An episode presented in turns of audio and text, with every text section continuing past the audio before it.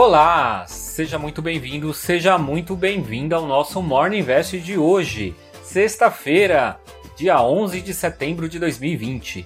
Eu sou o Sidney Lima, especialista em investimentos, e venho apresentar os destaques do mercado financeiro para você começar o dia já bem informado.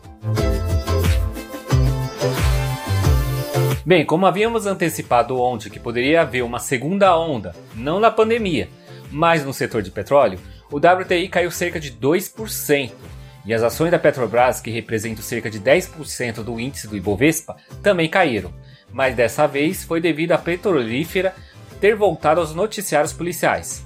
Uma nova fase da Lava Jato foi deflagrada ontem para apurar o desvio de 100 milhões de reais em operações de câmbio realizada entre a Petrobras e o Banco Paulista. Isso, em primeiro momento, já estava deixando ela no vermelho, mas depois que os Estados Unidos divulgou o seu estoque de petróleo, as coisas começaram a ficar pior. O Departamento de Energia dos Estados Unidos informou que o estoque de petróleo aumentaram mais de 2 milhões de barris na semana passada, após seis semanas de quedas consecutivas.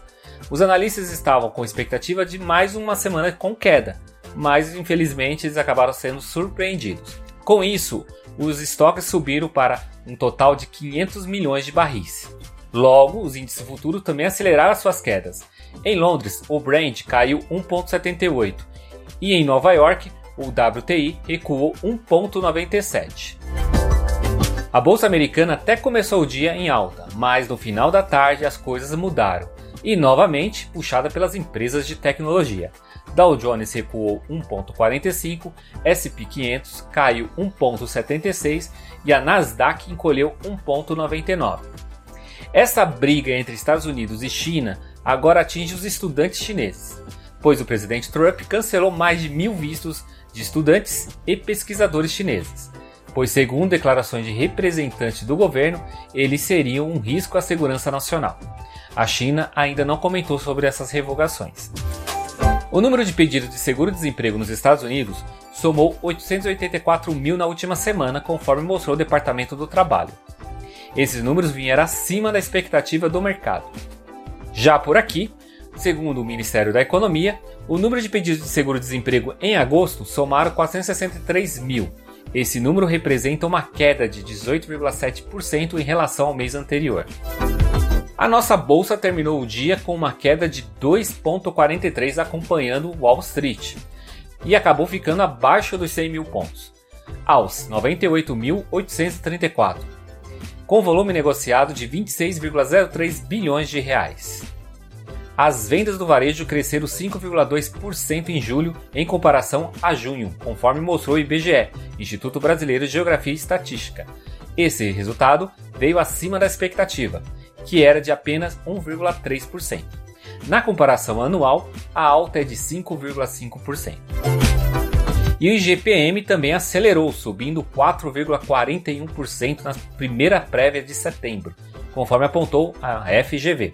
No acumulado do ano, a elevação está em 14,47%. O índice IGPM é composto 60% pelo IPA, que é o índice de preço do atacado, o qual subiu 6,14%. Com a inflação um pouco mais forte e a economia mostrando se recuperar, como mostrou os dados de ontem do varejo, é bem provável que o Banco Central altere as taxas Selic, mas para cima. Entre as poucas ações que subiram dentro do índice Bovespa, os papéis do Pão de Açúcar se destacaram, principalmente após anunciar a intenção de segregar a operação do açaí, que opera nos negócios no formato tipo atacarejo, que é venda no atacado e no varejo. As ações que mais subiram foram Pão de Açúcar, subindo 14,80%, está cotada a R$ 71,35. Depois BR Foods, Gol, Marfrig e JBS. E as maiores baixas foi de Localiza caindo 5,91, seguido por Happy Vida, Sabesp, Lojas Renner e Vivo. No mercado de juros futuros, o DI para janeiro 2022 avançou 4 pontos base, fechando o dia a 2,83. DI para janeiro 2023 ganhou 10 pontos base, a 4,09. DI para janeiro 2025 sobe 16 pontos base, a 5,96. O índice dos fundos imobiliários IFIX avançou 0,16%, cotado a 2.793 pontos. A maior alta foi do fundo imobiliário Via Park Shopping, subindo 2,88%. E a maior baixa foi do fundo imobiliário BTG Pactual, fundo de CRI, caindo 1,27%. O Banco Central Europeu decidiu manter a taxa de juros de refinanciamento em 0%, a taxa de depósito em menos 0,5% ao ano e o programa de compras de títulos em 1,35 trilhões de euros. O Supremo Tribunal Federal tem um novo presidente. Agora é a vez de Luiz Fux. Ele foi impulsado ontem na instância máxima do Judiciário brasileiro. Ele ficará no cargo até 2022. Ele substitui Dias Toffoli, que estava na presidência do STF desde 2018. E sobre a vacina da AstraZeneca, o CEO da farmacêutica, Pascal Soriot, confirmou que o voluntário manifestou um problema neurológico conhecido como meliete transversa. Ele foi um dos voluntários que estava sendo aplicado o imunizante e não placebo. O voluntário já teve alta e passa bem. Na agenda de hoje teremos por aqui o número do setor de serviços. Nos Estados Unidos teremos o balanço do orçamento federal, além do índice de preço do consumidor. Esses foram os destaques de hoje do nosso Morning Invest.